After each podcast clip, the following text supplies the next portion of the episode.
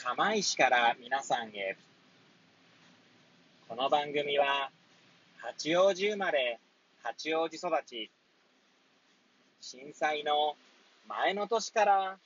釜石で働くポンコツの頭の中を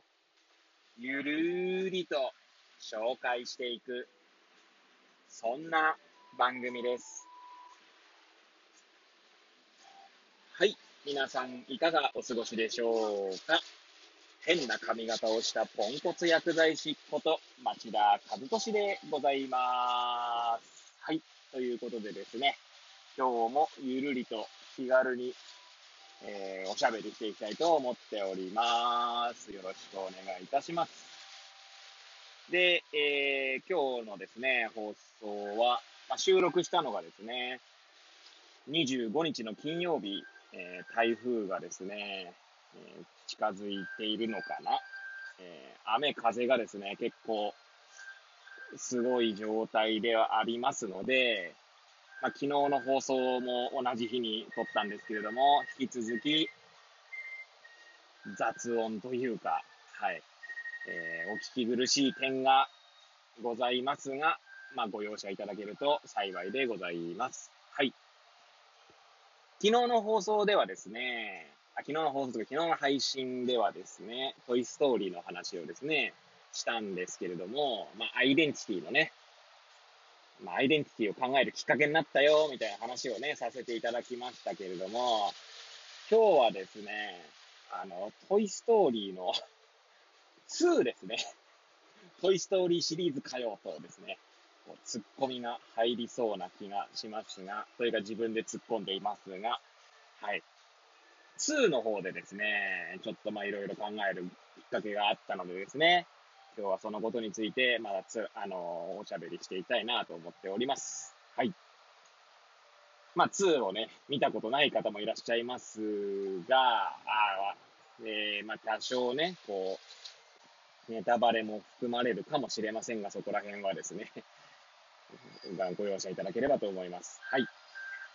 えー、2ではですね、えー、主人公のウッディに、まあちょっとスポットが当たって、まあ、ウッディはですね、実はすごい、えー、なんていうんですか、レアなおもちゃだったよっていうことが判明し、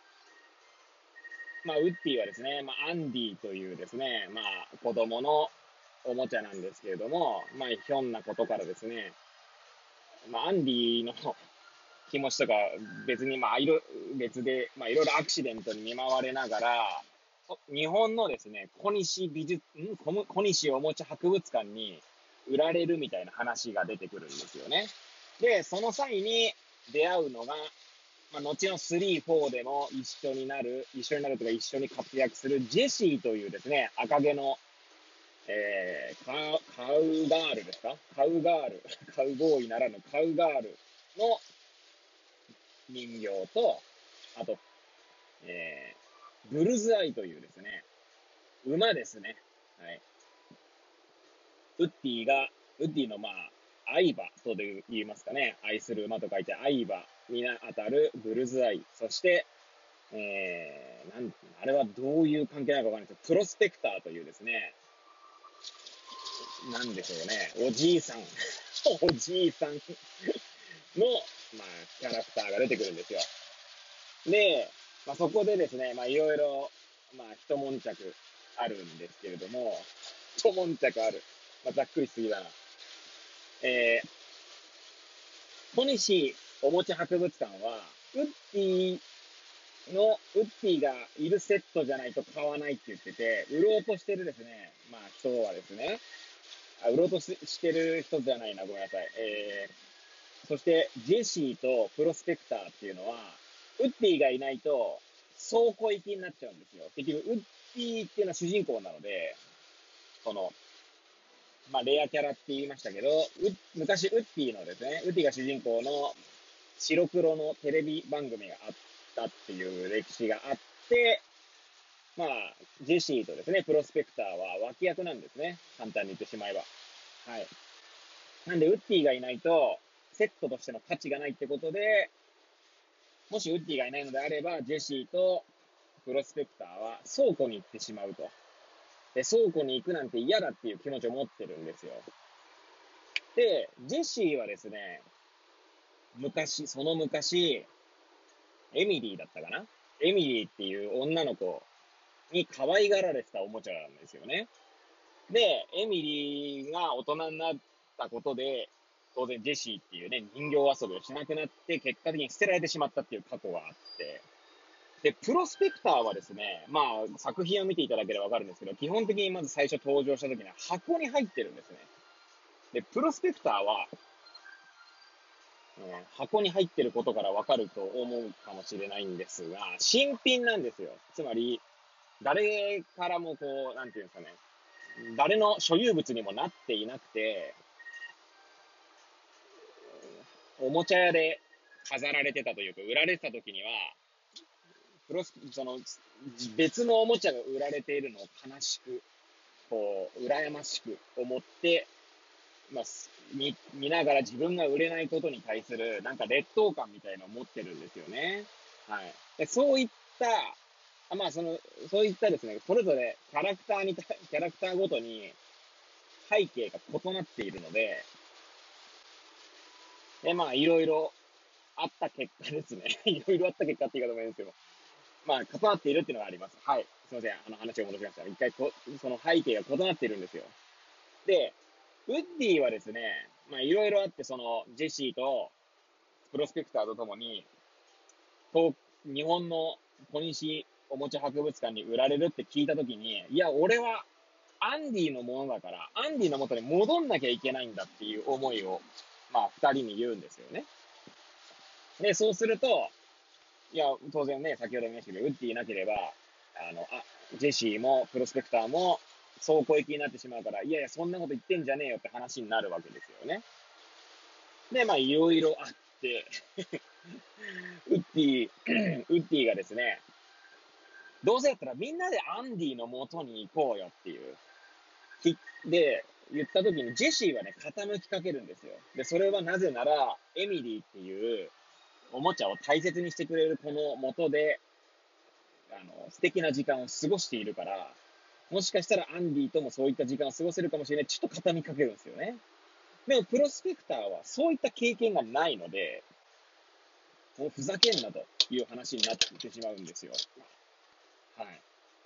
で、まあ何が言いたいかっていうとですね、そういったおもちゃごとのその背景ですね、ナラティブと、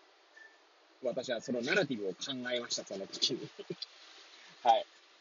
で、患者さんとかもですね、患者さんごとにですね、やはりあの、背景が異なるので、同じ、例えばですね、薬を飲みたくないっていう背景だったりとか、例えば、私って糖尿病じゃないかなとかっていうですね、背景に、それぞれですね、患者さんごとにですね、ナラティブが、その、患者さんごとの物語が異なってくるので、その意味合いが違ってきたりとかするんですよね。はい。例えば糖尿病になりたくないっていう今、例を出したので言えば、糖尿病になりたくないと思ったきっかけが、まあ、糖尿病に詳しいからっていうだけじゃなくって、あとはテレ,、まあ、テレビっていうパターンもあるし、身近な人を糖尿病でさらに亡くしているみたいな。まあ、その人がね、糖尿病がきっかけで亡くなったかどうかっていうの話は別なんですけど、まあ、糖尿病を患ってた身近な人が亡くなったっていう経験をされた方だと、それは糖尿病に対してですね、過剰に恐れを抱くきっかけになるわけですね。はい。まあ、今、ざっと挙げただけでもそんなところがあってですね。はい。で、まあ、そういった形で、まあ、ナラティブっていうのはですね、結構、あのー、患者さんとその医療従事者との関係だけじゃなくって、いろいろと考えさせられる毎日なんですよね。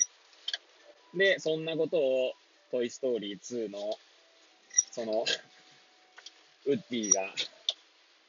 おもちゃ博物館に行くか行かないかみたいな、そしてジェシーとプロスペクターの会話を見ることでですね、なんか気づかされたというか、感じさせられたっていうお話を今日はさせていただきました。はい。いつも通りですね、えー、話がまとまらずに、えー、なんだお前みたいな感じで思われるかもしれませんが、はい。えー、こんな感じでですね、私がいつもゆるーく、えー、喋る番組でございます。えー、まあ、もしですね、こんな番組でよかったら、えー、気軽、気軽にというか、フォローね、していただけると、えー、大変ありがたく思っております。はい。ということで、まあ、毎日ね、え収録をしたものをこう配信して、毎日配信しておりますのでですね、え、まあ、また明日お会いしたいな、なんて思っております。はい。え、皆さんがですね、良い一日を過ごせますようにですね、えー、祈っておりますので、ね、まあ、配信するのとですね、収録してるのが 別日ですので、えー、なんだお前って感じかもしれませんけれども、えー、いつも、えー、視聴者の皆さんのがですね、より良い一日を過ごせるようにと、えー、願っております。はい。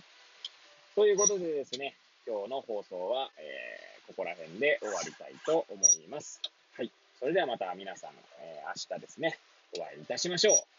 はい。さようなら。